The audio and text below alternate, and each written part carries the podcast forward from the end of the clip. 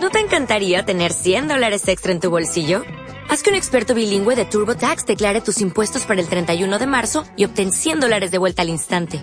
Porque no importa cuáles hayan sido tus logros del año pasado, TurboTax hace que cuenten. Obtén 100 dólares de vuelta y tus impuestos con 100% de precisión. Solo con Intuit TurboTax. Debes declarar para el 31 de marzo. Crédito solo aplicable al costo de la presentación federal con TurboTax Full Service. Oferta sujeta a cambios o cancelación en cualquier momento. Bendiciones para todos. Qué bueno poder compartir con ustedes nuevamente este espacio espiritual. Para que el Señor toque nuestros corazones, abra nuestras mentes a su acción. Clamemos la presencia del Espíritu Santo, del Espíritu de Dios, para que sea Él quien nos llene, quien nos sane, quien nos libere, quien nos restaure, quien nos vivifique. Que sea el Espíritu de Dios quien tome posesión y autoridad de nuestra mente y pensamientos, de nuestro corazón y sentimientos, de nuestro cuerpo, de nuestra voluntad y de nuestras acciones. Estamos en un tiempo maravilloso, un tiempo especial en la iglesia, la liturgia de la Iglesia en esta época nos refiere a la preparación a la Navidad con un tiempo litúrgico particular que es el Adviento. El tiempo de Adviento. El tiempo de preparación a la Navidad. Adviento, advenimiento, venida, preparación para la venida del Señor. Y muchas veces nos cuestionamos de qué se trata este tiempo litúrgico? Porque lo confundimos un poco con la Navidad misma. En realidad, cuando hay un acontecimiento tan importante que parte y divide en dos la historia de la humanidad, pues hay que prepararlo muy bien. La encarnación del Hijo de Dios, el nacimiento del Hijo de Dios, divide en dos la historia de la humanidad. Han existido seres, personajes históricos muy importantes, muy famosos, reyes, conquistadores, científicos, filósofos, pensadores, que han dejado un legado a la historia, pero solo uno ha dividido la historia de la humanidad en dos. Aún las personas más ateas, menos creyentes, tendrán que reconocer que estamos en un año y ese año se evidencia por el hecho que es después de Cristo. Este año estamos en el 2019 después de Cristo. Y aún un no creyente tendrá que decir que es el 2019 y el próximo año el 2020 y el 2021 después de Cristo. Por muy no creyente que sea, ya Jesucristo ha influido, aunque sea su vida, en el aspecto cronológico. Jesús de Nazaret ha partido en dos la historia. Y celebrar ese acontecimiento entonces requiere un tiempo de preparación adecuado, propicio y espiritual. Así como el tiempo de Cuaresma precede a la Pascua y nos prepara, el tiempo de Adviento precede a la Natividad y nos prepara. Cuando viene una visita importante a nuestra casa, pues nosotros tenemos que prepararnos, arreglarlos arreglar la casa, arreglar a nosotros, tener todo adecuado. Cuando se viene un acontecimiento importante, pues nosotros lo preparamos, ¿cierto? Si viene una fiesta, pues la preparamos con todo. Si viene eh, una celebración, qué sé yo, cualquiera, sea cual sea, usted prepara, organiza, ajusta todo, porque es algo importante. Cuanto más si celebramos al Señor. El tiempo de Adviento, por tanto, es un tiempo de preparación. Toda preparación requiere un esfuerzo. Nadie va a preparar algo sin esforzarse. Si yo tengo que preparar eh, un examen de estudio académico, pues tengo que esforzarme estudiando. Si yo voy a preparar una competencia atlética o deportiva, tengo que esforzarme físicamente para estar al 100% para dicho evento, para dicha actividad. Si voy a preparar incluso una actividad eh, eh, lúdica, qué sé yo, de diversión, una fiesta, pues también tengo que preparar y dejar todo listo para que sea lo mejor posible y poder pasar el mejor día, el mejor momento. Toda preparación requiere un esfuerzo. Nadie se prepara sin esfuerzo. Nadie se prepara sin un poco de sacrificio. Y cuando está uno preparando, pues hace, una hace un esfuerzo adicional. Cuando yo preparo, si soy artista, para un concierto de música o para una presentación o en un museo, qué sé yo, eh, voy a presentar mis obras de pintura o mis esculturas en cualquier tipo de, de, de aerópago, de, de, qué sé yo, de apertura, de, de muestra artística o, o, o, de escultura. Se me fue la, la, palabra, ¿cuál es la que se utiliza? Eh, sí, en un en cualquier tipo de presentación, pues yo tengo que prepararme y esforzarme adecuadamente. Yo me preparo ensayando, me preparo pintando, me preparo esculpiendo para poder hacer esa presentación. Requiere un esfuerzo adicional. Si yo sigo ensayando lo mismo, pues no, no estoy preparándome para un concierto, para una presentación musical o para pintura, pues una exposición, se llama una exposición eh, eh, eh, que tú, de arte, una exposición de arte. Mm. Entonces tú tienes que, prepararte, tienes que hacer más, o sea, un esfuerzo adicional. Requiere un esfuerzo adicional del que normalmente estoy haciendo. Si este tiempo de Adviento no me lleva a mí a un esfuerzo adicional, pues entonces yo no me estoy preparando para nada. Entonces la preparación se ha quedado en nada. No, no, no estoy viviendo lo que debo vivir, lo que Dios me manda a vivir, lo que la iglesia me invita a vivir. El tiempo de Adviento tiene que ser un tiempo de preparación y por tanto es un tiempo de un esfuerzo adicional. ¿Esfuerzo adicional en qué campos? Pues en el campo espiritual de manera particular, con la oración, con la entrega a Dios, preparación en el campo pastoral, con el servicio, la evangelización, preparación en el campo de la caridad, esforzarme más en el trabajo por los más necesitados y así todas las áreas y dimensiones que tengan que ver con el Señor en mi vida. Preparación en el campo de, de, la conversión, de la santidad, esforzarme por vivir más las virtudes, etcétera, etcétera. Es un tiempo de preparación. Y por eso deberíamos cuestionarnos, ¿realmente lo estoy viviendo así? Porque el tiempo de Adviento va hasta el 24 de diciembre. Nosotros con la novena eh, de Navidad se nos mete pues que la Navidad ya empieza desde el 16. Realmente la, la novena es Adviento. Ese es tiempo de Adviento, es tiempo de preparación. Las novenas nos preparan para la venida del Señor, para la Navidad. Lo primero que deberíamos cuestionarnos hoy es cómo va mi preparación. Si estoy haciendo un esfuerzo adicional, si estoy haciendo un sacrificio adicional en ese tiempo o simplemente lo estoy viviendo como cualquier cosa. Ah, pues voy a ver los alumbrados, voy a ver las lucecitas, voy a ver los adornos, me voy de compras, voy a aprovechar las, eh, eh, eh, los descuentos que hay en los centros comerciales. ¿Y, ¿Y mi vida espiritual qué? ¿Y mi vida de relación con el Señor qué? ¿Qué celebramos en Navidad? ¿Y qué preparamos en Adviento? Pues tendríamos que hablar de tres venidas. Hay tres venidas que son las que preparamos. Si Adviento prepara la venida del Señor, hay tres venidas que preparamos nosotros en Adviento. La primera venida que nosotros preparamos o que a la cual nosotros mm, mm, estamos organizando su celebración es la venida histórica del Señor. Jesús vino, se hizo carne, Dios se encarnó. Y esa es eh, la celebración más importante que puede existir en la historia de la humanidad.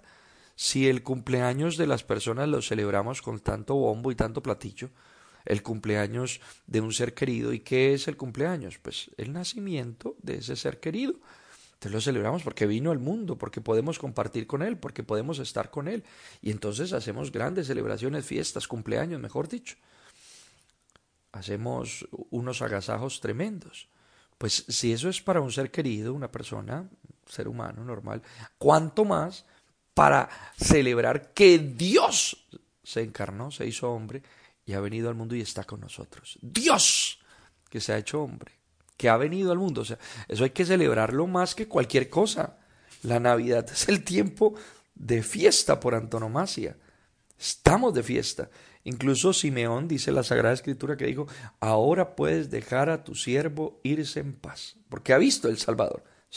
Lo que quería Simeón, iba todos los días al templo, era ver el Salvador, con verlo ya. Incluso Jesús dice, ¿cuántos profetas quisieron ver lo que ustedes están viendo? les dice a los apóstoles. Es que ha venido Dios. No hay nada más grande. Entonces nosotros vamos a celebrar eso. Y si celebramos un cumpleaños, pues cuánto más el nacimiento del Señor. Y lo debemos celebrar con toda la alegría, con toda la fuerza, con todo el ánimo. Y por supuesto que esto también requiere una celebración material. Pero claro, y hacemos el pesebre y adornamos la casa y ponemos las luces y ponemos el arbolito y tantas cosas para celebrar incluso materialmente al Señor. Y en la parroquia también se, se adorna de una manera bella y hermosa y hacemos la novena y cantamos los villancicos, pero por supuesto es que es la gran fiesta, la gran fiesta. Espero que para adornar sus casas no utilicen a un señor barbudo y bigotudo, gordote, que se viste de rojo. Ese tal Papá Noel, ese señor no es cristiano, eso no es una tradición católica mucho menos de Santa Claus y no sé qué es cosa, eso no, no. Eso no es una tradición cristiana, no es una tradición católica. Y mucho menos eh, tratar de relacionarlo con San Nicolás de Bari. El obispo San Nicolás de Bari no tiene nada que ver con Santa Claus. Ni tenía reno, ni vivía en el Polo Norte, ni, ni, nada parecido. Ese señor de barba y, y gordo hay que erradicarlo. Eso es una tradición netamente comercial y pagana. Viene, viene de tradiciones paganas y lo han utilizado el comercio. Comercio para vender. No es una tradición espiritual cristiana. Descarado ese gordo, pues, y, y, y, se le da por ponerle al reno el nombre del padre, que, el reno llama Rodolfo. Menos todavía, menos que me gusta. claro que el reno Rodolfo era como que el, el más ágil. Pero no, ese señor, ese señor no es católico. Chistecito ahí para que nos entre el mensaje, pero yo veo a veces en las casas unos Papá Noeles gigantes y el pesebre minúsculo, o no lo hacen.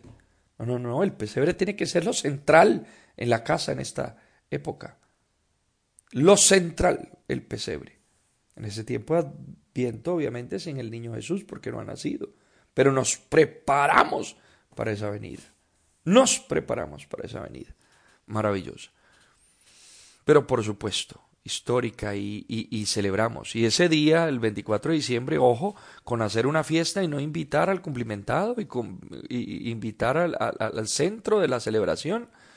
Entonces, la natilla, los buñuelos, la comida, incluso lamentablemente el licor, y a Jesús por ninguna parte. Ese día ni se va a la Eucaristía, ni se va a misa, ni nada. Y entonces, ¿Cómo vas a celebrar y no, no vas a invitar a Jesús si no vas a misa? Ese día que, que es central ir a la Eucaristía. Ese día no se ora antes de, antes de, de, de, comer o en algún momento no se ora en familia y entonces, ¿cuál invitación estás haciendo? Y una serie de cosas tontas que se hacen, supersticiosa, que las uvas, que, que correr a la, a la manzana, que ponerse los interiores de un color que andar con una maleta. Por Dios, ¿qué es eso? Ponte a orar. Ora, que el Señor es el que bendice. Nosotros los cristianos no creemos en la suerte, creemos en la bendición de Dios. Entonces, qué triste sería la celebración de Jesús, de Jesucristo nuestro Señor, y nosotros haciendo cosas supersticiosas y paganas, haciendo cosas mundanas y carnales como el licor, el alcoholismo, la pelea, tantas cosas, nosotros en la fiesta de nuestro Señor y Salvador y no acordándonos de Él. El centro tiene que ser la oración, el centro tiene que ser la Eucaristía, el centro tiene que ser el pesebre, el centro tiene que ser la familia, porque en la familia estamos representando la familia de Nazaret que ese día en ese pesebre recibió al Salvador. Entonces también es un día familiar, más que un día para ir a qué sé yo cuántas rumbas, es un día para estar en familia y ahí celebrar la fe. Entonces hay que preparar eso, hay que prepararlo, prepararlo materialmente, repito, también, prepararlo y ponerlo bonito, hermoso, y para las cosas mundanas y carnales, que no estoy diciendo que todas sean malas, no, pero para esas cosas nos preparamos y organizamos y hacemos tanto, cuanto más para la celebración de la venida del Salvador. Ha venido el Salvador. Dios se ha hecho hombre. Lo más grande, lo más maravilloso, lo más fantástico. Bendito sea el Señor. Hay que prepararnos y de manera especial, pues prepararnos espiritualmente, litúrgicamente, sacramentalmente. Tiempo para asistir a la Eucaristía, tiempo para celebrar las novenas, para orar, para cantar los villancicos, para poner hermosa la casa, pero hermosa la casa teniendo como centro a Jesús, como centro el pesebre, no otras cosas, ni otras tradiciones, porque ahí sí no estamos haciendo nada. La segunda venida que preparamos nosotros es precisamente esa venida escatológica, la segunda venida del Señor. El Señor va a venir, va a volver. El Señor vuelve de nuevo a la tierra lo, profetizan claramente en la Sagrada Escritura y él mismo lo profetiza, él mismo lo anuncia, su segunda venida en gloria. El adviento también es un tiempo para preparar esa segunda venida. Y esa segunda venida no se prepara con temor, con miedo, con terror, como hacen algunos que equivocadamente toman las escrituras de una manera inadecuada y, y hacen lo que no tienen que hacer. Y entonces exponen un mensaje de terror, de miedo, un er, eh, mensaje fundamentalista, fanático. La segunda venida no es un tiempo de miedo, de terror, es un tiempo de gloria. Vendrá. ¿Cuánto necesitamos que venga el Señor a ver si organiza este mundo como está patas arriba? Nosotros los cristianos, los católicos, lo esperamos con alegría, con gozo, con mucho gozo. Pues claro que sí.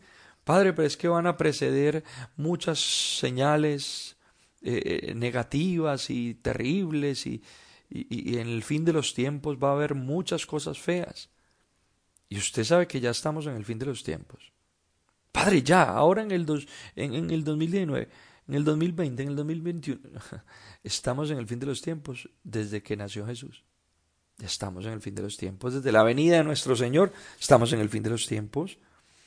Por eso el Señor dice, no, no se sabe ni el día ni la hora, así que dejen de estar siguiendo gente tonta que dice que ya, que en el 2030, que en el 2015, que yo me acuerdo que en el 2000 decían que se iba a acabar el mundo y pasó el 2000 y todavía no se ha acabado. Es que nadie sabe el día ni la hora. Claro que algún día se va a dar históricamente una segunda venida y, y, y, y se va a acabar el mundo tal como lo conocemos. Pero primero lo esperamos con, con fe y con esperanza, con alegría y con gozo. Y segundo, no sabemos ni el día de la hora, así que no nos podemos poner a especular. Incluso los tesalonicenses, ya había gente como esa milenarista diciendo que se iba a acabar el mundo y se dedicó fue a aterrorizar a la gente y San Pablo le dijo, el que no trabaje, que no coma. Estar hablando y, asustando a la gente en vez de trabajar y progresar y hacer las cosas bien. Lo que hay que hacer es hacer las cosas bien, eso es lo que hay que hacer para preparar la segunda venida del Señor, yo tengo que preparar haciendo las cosas bien, fue lo que le dijo San Pablo a los tesalonicenses. Como el niño chiquito que, que acusa al hermanito y le dice, te voy a acusar con mi mamá.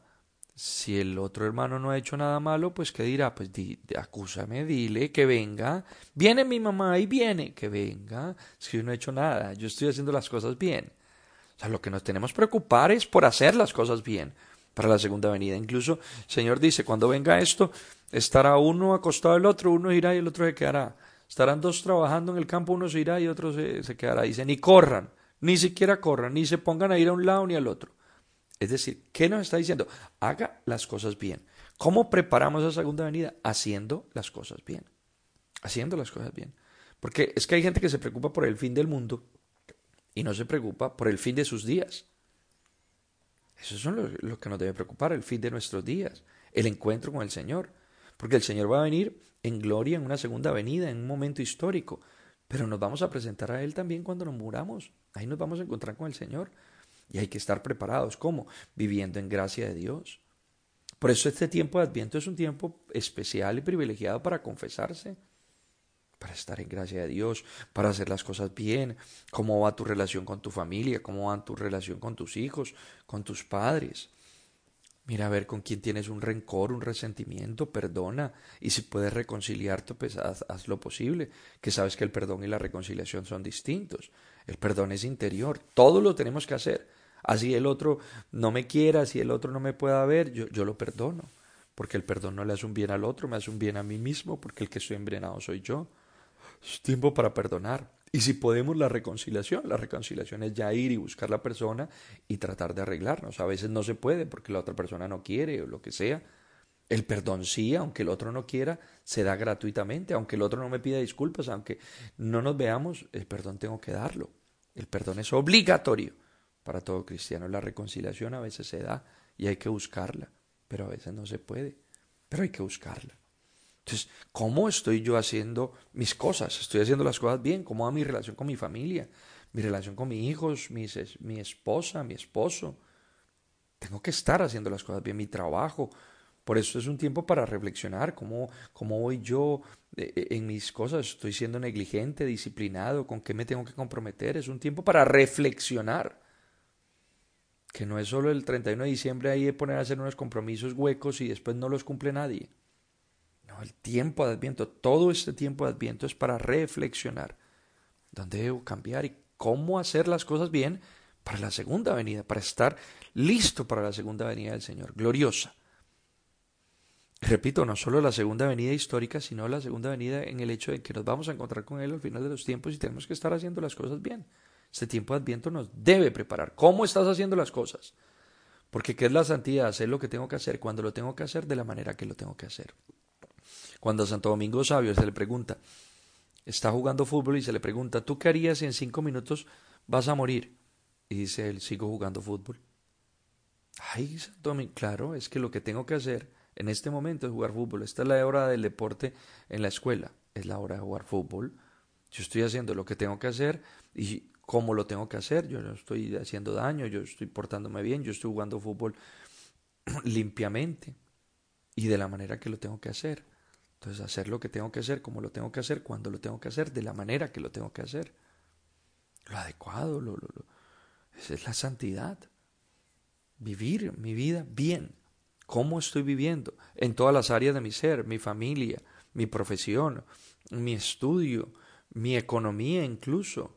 ¿Cómo estoy cuidando mi cuerpo, mi salud, todas las áreas, mis sentimientos, mis relaciones interpersonales, mis amistades?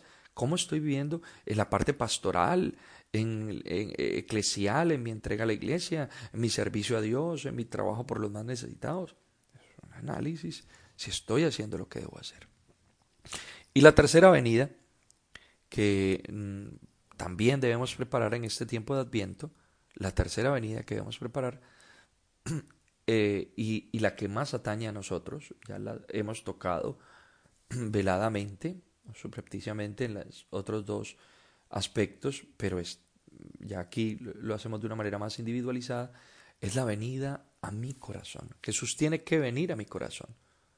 Tiene que, que venir cada día a mi corazón. Como decía Monseñor Alfonso Uribe Jaramillo, la conversión tiene que ser diaria y personal, el Pentecostés tiene que ser diario y personal. Y yo parafraseándolo, diría, la encarnación tiene que ser diaria y personal. Porque María recibió a Jesús antes que en su vientre, en su corazón. Y tú y yo estamos llamados a imitar a María. Tú y yo también somos o debemos ser madre del Señor. Recuerden cuando le dicen, tu madre y tus hermanos están buscando, dice, ¿quiénes son mi madre y mis hermanos? Mi madre y mis hermanos son los que escuchan la palabra de Dios y la ponen en práctica. O sea, nos llama a nosotros madre y hermanos si escuchamos la palabra de Dios y la ponemos en práctica. ¿Y qué nos está diciendo? Que María es más grande no por haberlo tenido en el vientre, sino por haberlo tenido en el corazón. María escucha la palabra de Dios dada por el ángel y la pone en práctica en el pesebre, pare a Dios, lo trae a la luz, la natividad. Por lo tanto, tú y yo tenemos que ser madres, madres del Señor. Y tenemos que encarnarlo, tenemos que preñarlos de Dios, preñarnos de Dios. Perdone la, la expresión tan castiza. Preñarnos de Dios en el corazón, en el corazón. Por eso tenemos que preparar nuestros corazones para que Él todos los días venga, nazca, todos los días nazca. Y hay que prepararnos espiritualmente. Y así como ponemos las lucecitas y los foquitos en la casa, pues la luz que se debe prender es la luz en nuestros corazones, la luz de Jesús. Esa es la luz que debe irradiar para que nosotros, cada persona que nos encontremos, lo iluminemos, cada circunstancia que tengamos, la iluminemos, cada lugar donde lleguemos, la iluminemos. ¿Qué tal un cristiano, un católico llegando y, genera oscuridad y agresividad y pereza y, y, rencillas? no iluminamos nada luz de la calle y oscuridad de la casa muchos. Cuando llegues a tu casa ilumines, ilumines a tus hijos, a tu esposo, a tu esposa, a tus padres, con tu amor, con tu alegría, con tu testimonio, con tus consejos. Que ilumines en tu trabajo, que digan qué bueno que llegó este hombre, qué bueno que llegó esta mujer, mira, como ilumina con su alegría, con su amor, con su bendición. Tienes que cambiar para, para, para, para preparar la venida de la luz de Cristo porque nosotros somos débiles, pero cuando tenemos a Cristo irradiamos esa luz. Tienes que irradiar esa luz. Entonces, de nada sirve que pongas el montón de foquitos en la casa si no prendes la luz de Cristo en tu corazón. Y arreglas el pesebre en la casa y pones los adornos, pero tu corazón está podrido, lleno de suciedad, de vacío, de fealdad, con orgullo, soberbias, envidias, rencores, resentimientos, egoísmos. ¿Cuáles son los adornos que, perdona, que, repita, que adornan tu corazón. Ese orgullo, eso es lo que adorna tu corazón, esa envidia, ese rencor, esa rabia, esa ira, esa pereza, o incluso esa tristeza, esa depresión, esa amargura que mantienes. amargura, ay, mi vida, y esa queja, esos son tus adornos para, para preparar la venida del Señor. Eso hay que quitarlo. La suciedad hay que quitarla. A veces tenemos una visión muy romántica del pesebre. Ponemos la vaquita y el burrito. Pero yo me imagino que cuando Jesús nació, José quitó a esos animales y los sacó. La Virgen no dejó que hubiera un animal cerca de Jesús, las infecciones, la suciedad, el olor, todo. Hay que sacar lo que ensucia el pesebre de nuestro corazón. Y ese tiempo de Adviento es un tiempo para para sacar lo que ensucia, para limpiar nuestro corazón, para prepararlo. ¿Y cómo se limpia si no a través del sacramento de la confesión? A través de la oración, la lectura de la palabra de Dios, de la caridad. Que limpiar, hay que embellecer, embellecer nuestro corazón para preparar la venida del Señor. Que traiga la luz, que Él ilumine, que Él sea la luz. ¿Por qué los magos de Oriente llegaron? Pues porque Él iluminó ese pesebre, el lugar más fétido, más feo que podía existir. Y lo iluminó, lo llenó de luz, porque cuando Jesús entra, ilumina todo. Entonces tú no digas, ay, mi vida tan horrible, ay, yo que no valgo nada, ay, padre, yo qué voy a hacer, ay, padre, yo, mi vida. No, no, es que el pesebre era más feito que tú, mi hijo. era más feito que tu hija. y se iluminó y se volvió en el lugar más hermoso. Hoy va gente de todo el mundo a ese pesebre. En el siglo esto que los musulmanes destruyeron todos los templos cristianos en Israel, en Jerusalén. El templo de Natividad no lo destruyeron. Quedó en pie. Ese pesebre ha seguido en pie. Pesebre. Claro, los musulmanes vieron que si los magos de Oriente, esta gente de por allá, de Oriente, tal vez persas, qué sé yo, llegaron a, rendirle tributo, no sé, de, Babilonia, de, de Asiria, a rendirle tributo al Salvador. Pues respetaron ese sitio. Y ese pesebre que era el lugar más feo, hoy se convierte en el lugar más importante. Entonces tú puedes ser el más feito. Tu familia puede ser la más... Padre, es que esos desastres en mi casa, eso hay de todo, padre. No, es que usted no imagina. Esto tan duro en mi casa, padre. Yo que voy a preparar nada. Es que mi marido, mis hijos, no, esto es lo peor prenda la luz de Jesús y verá cómo se convierte ese pesebre en el mejor lugar del mundo. Aunque hayan vacas y burros en ese pesebre. Yo no sé si tú eres la vaca o el burro del pesebre, pero aunque haya vacas y burros en ese pesebre de tu familia, cuando Jesús llega lo ilumina todo y lo vuelve todo lindo y distinto. Prepare la venida del Señor para que vea su vida cómo cambia. Su vida va a cambiar, pero hay que prepararla. Hay que prepararla limpiándola con la confesión, un compromiso serio de cambio, de transformación y dejar que entre la luz de Cristo y ilumine todo. Ponerle los adornos de la oración, adornar tu corazón con oración, adornar tu corazón con la lectura de la palabra de Dios, adornar tu corazón con el mejor adorno que es la caridad y el servicio de los más necesitados y la ayuda a los más necesitados. Hay que adornar nuestra vida para preparar la venida del Señor espiritualmente. Así que este adviento no puede pasarse sin una buena confesión y duplicar la oración, duplicar la, la ida a la Eucaristía, ojalá diariamente. El culto, la adoración, la alabanza al Señor. Es un tiempo propicio para la alabanza. No es un tiempo de tristeza, es un tiempo de gozosa expectación, porque a veces, a veces la gente lo confunde con, con cuaresma. Diferente, aunque tenga el color morado litúrgicamente, es un tiempo distinto a la cuaresma. Es un tiempo de expectación, no es el gozo de la Navidad, pero es una gozosa expectación. No ha llegado, pero, pero, pero ya viene. Yo tengo que prepararlo con alegría, con fuerza, con entereza, con entusiasmo. Y espiritualmente tengo que preparar esa venida, mi corazón. De nada sirve que celebre, que cante, que todo eso si no viene a mi corazón. Debo preparar espiritualmente. Y quisiera hacer otra acotación final, y es el hecho de que de que preparamos muy bien la Navidad con regalos. Y entonces, ¿qué, qué me van a dar de regalo? ¿Y, acaso el, el, que están celebrando es a ti? ¿Es tu cumpleaños? Es que es el cumpleaños del Señor, es la Navidad. ¿Qué regalos le vas a dar tú al Señor? Aquí en España, donde estoy estudiando en este momento, se celebra mucho la Epifanía y la venida de los magos. No se dan los regalos el día del 24 con el niño Jesús, sino que los regalos son el día de los Reyes Magos. Pero es que los magos le dan los regalos a Jesús. Los regalos son para Jesús, no son, no son para nosotros. A ver qué regalo y se vuelve una cosa comercial. ¿Y los regalos para Jesús qué? ¿Qué llevaron los magos? Incienso, que representa la oración. Su tiempo para regalarle al Señor oración. La mirra, que simboliza la humanidad, entregarle tu humanidad, tu fragilidad. Señor, te entrego toda mi vida. Te entrego mi corazón, mi debilidad, mi limitación. Te entrego mis pecados para que los saques. Para que me cambies. Te entrego mis pecados, mis vicios, mis apegos, mis dependencias. Te los entrego. Entregárselos al Señor es un tiempo para entregar. Pero también lee el oro, incienso, mirra y oro. Y oro también representa lo que, lo que tienes.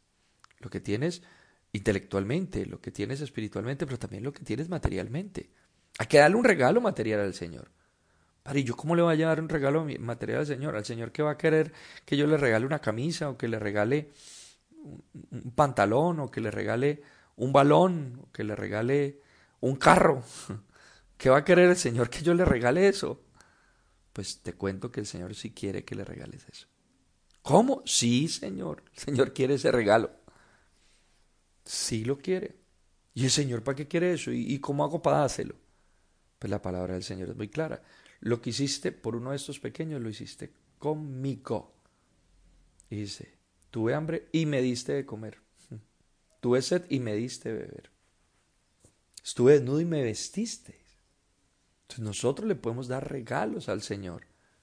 ¿Cómo? Cuando lo hiciste con uno de estos pequeños. Es un regalo material. Hay que, hay que ayudar materialmente también. Y yo le llevo el regalo al niño Jesús cuando le llevo el regalo al pequeño, al humilde, al necesitado. El tiempo de Adviento, durante el tiempo de Adviento los magos de Oriente venían caminando, preparando, corriendo, caminando, para llegar a donde el Señor, a llegar al pequeño, es, es para ir al pequeño, visitar. Hay una canción muy bonita que compusimos el año pasado con mis hijos espirituales que se llama El Pequeño Visitar. Ahí la encuentra usted en YouTube. Usted busca mi canal de YouTube Padre Rodolfo Londoño y ahí busca al pequeño visitar. al pequeño visitar, búsquela. Para que vea que este tiempo es un tiempo para, para ir a visitar al pequeño, para ir a visitar a Jesús.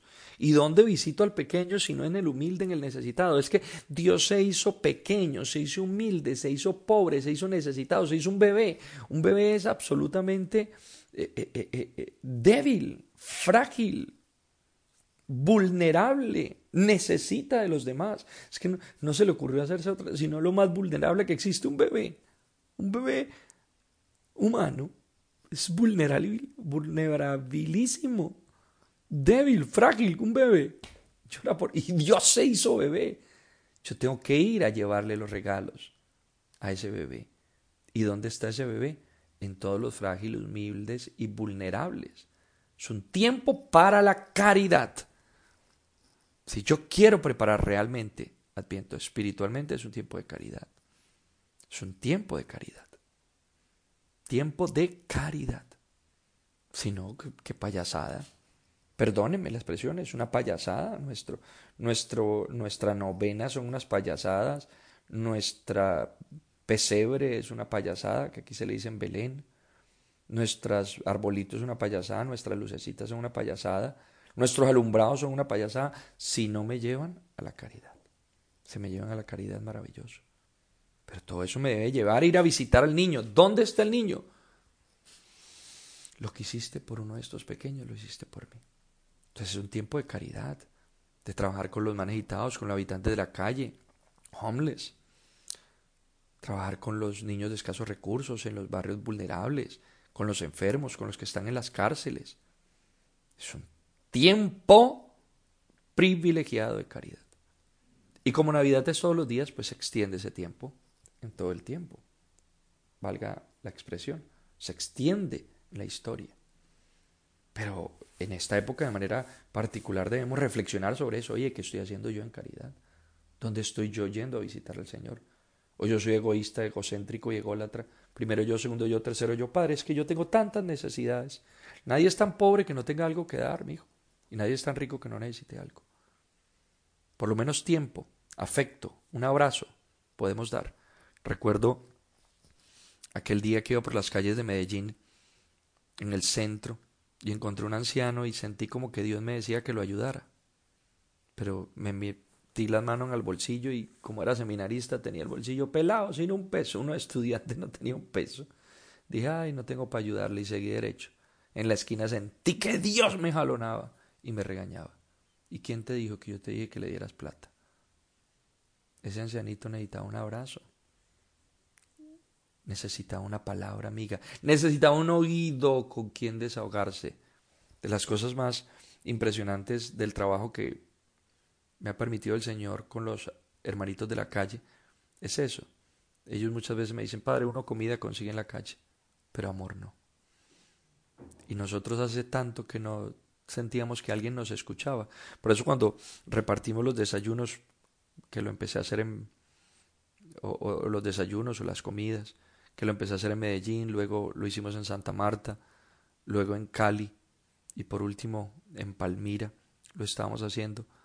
De las cosas que más impactaba era el hecho de que nosotros no repartíamos solo la comida, porque eso es asistencialismo, eso lo debe hacer el gobierno, sino que nos sentábamos a compartir una comida. Los servidores se sentaban a dialogar y a escuchar y cada uno tenía una historia. Y salíamos nosotros a veces más impactados y más tocados, más evangelizados que cualquiera. Porque nos dábamos cuenta de que no éramos nadie para juzgar, que a veces señalamos. Que hay gente mucho más preparada y con situaciones tan difíciles que si nosotros las hubiéramos vivido, tal vez nosotros también estaríamos en la calle. Y ellos decían, me, me, me repetían, me decían muchas veces, padres, que a veces en la calle uno no tiene con quién hablar con quien desahogarse. Esto es como en la selva. Eso es pura guerra.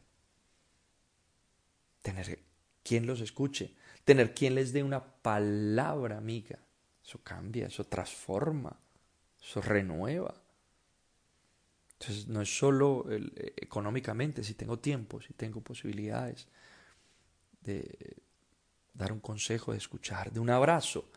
Recuerdo un hermanito de la calle que me decía una vez, padre, ustedes empezaron a orar, yo no les creí. Empezaron a cantar, yo no les creí. Empezaron a predicar, yo no les creí.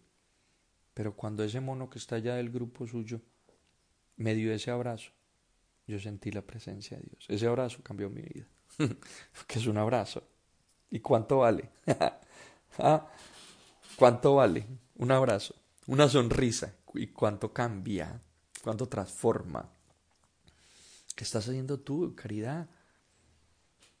Me encanta la Navidad social. Yo estoy aquí como en, en Madrid, como que me trepo por las paredes, porque no, no, no tengo las conexiones y voy a ver qué hago, porque todas las Navidades hacíamos las novenas en los barrios más difíciles, más peligrosos, más violentos, más marginales, porque tenemos que ser nosotros conscientes de que tenemos una responsabilidad social. Niños que solo han recibido violencia, que solo han recibido maltrato, que los evangeliza el odio, por ponerle un nombre, evangeliza entre comillas, que los evangeliza el, odio. Y después nos preguntamos, ¿y por qué esta gente tan violenta? Ay, ¿por qué tantos asesinatos? Ay, ¿por qué tantos robos? Si tú estuviste en tu burbuja, tú eres cómplice. Como decía Martin Luther King, no le, no le temo a la maldad de los malos, sino a la indiferencia de los buenos. Tú con indiferencia fuiste cómplice desde ese asesinato y ese hurto, en cierta medida, porque no hiciste nada, mientras mientras a esos niños los catequizaba, entre comillas, los evangelizaba, entre comillas, los enseñaba el odio y la violencia. Hay que ir a esas periferias, como dice el Papa Francisco, hay que ir a la periferia, a visitar al pequeño, a llevarle un mensaje distinto, de que Dios los ama, de que hay amor, de que hay perdón, de que hay un Dios grande. Un niño catequizado es un adulto que después no hay que corregir.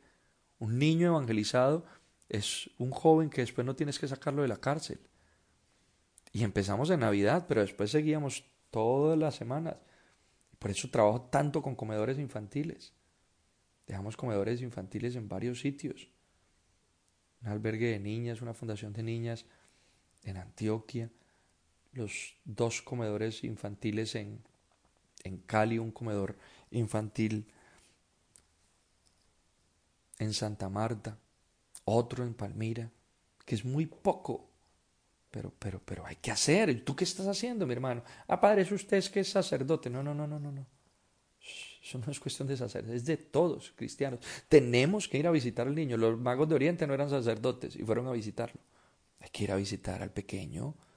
En los más necesitados me encanta el trabajo en las cárceles. Tan necesitada la pastoral penitenciaria se pelean por un colgate, se pelean por un papel higiénico. Y yo cuando llevaba la primera vez, yo, pero ¿por qué hacen eso? Es por violentos. No, es, que no tienen. Es que es un privilegio tener un papel higiénico. Es un privilegio, se pierde los dientes. Dios es tan triste, no, oh, bendito Dios, tanta necesidad. Los inmigrantes que vienen, oh, tantas necesidades, tantas partes donde está el niño y nosotros estamos yendo a las tiendas y a los centros comerciales y ahí no está Jesús. Ahí no está Jesús, mis hijos. No somos los salvadores. Ya el Salvador fue Jesucristo, ya, ya Él salvó la humanidad. Pero sí tenemos que poner nuestro granito de arena, o como decía la Madre Teresa de Calcuta, Santa Teresa de Calcuta, colocar nuestra gota de agua en el inmenso mar. Sin esa gota de agua, el océano está incompleto. Hay que hacer algo. Yo no te voy a decir que hagas, pero haz algo. Este tiempo de Adviento es un tiempo para ir a regalarle a Jesús, para ir a visitar a Jesús, en el pequeño, en el humilde, en el que sufre, en el necesitado. No te quedes con los brazos cruzados, haciendo de tu Adviento una época netamente comercial o cualquier cosa. Hay que, hay que, hay que ayudar, servir. Hay mucha necesidad. No puedo ser cómplice de la violencia, cómplice de la, de la agresividad, cómplice de la división, cómplice de la guerra. Puedo salvar el mundo, pero, pero con una sola persona que le llegue un mensaje de amor, ya hice mucho, porque una persona vale todo, todo el esfuerzo, el sacrificio vale una sola persona. Por eso Jesús deja las 99 y va en busca de una, como diciendo, es que una sola vale la pena un solo niño que reciba un mensaje de amor, que reciba un regalo y una sonrisa y que sienta que alguien se preocupa por él y que hay esperanza, vale la pena. Un solo hermanito de la calle, padre, pero he trabajado tanto con hermanitos y vea que no salen de la droga. Es que yo, yo no puedo sacarlos de la droga, pero sí puedo llevarles el amor de Dios. Y te digo que en estos años ha salido más de uno, pero con uno solo que hubieran salido, ya valía la pena todo el esfuerzo. El amor lo cambia todo, porque el amor es Dios.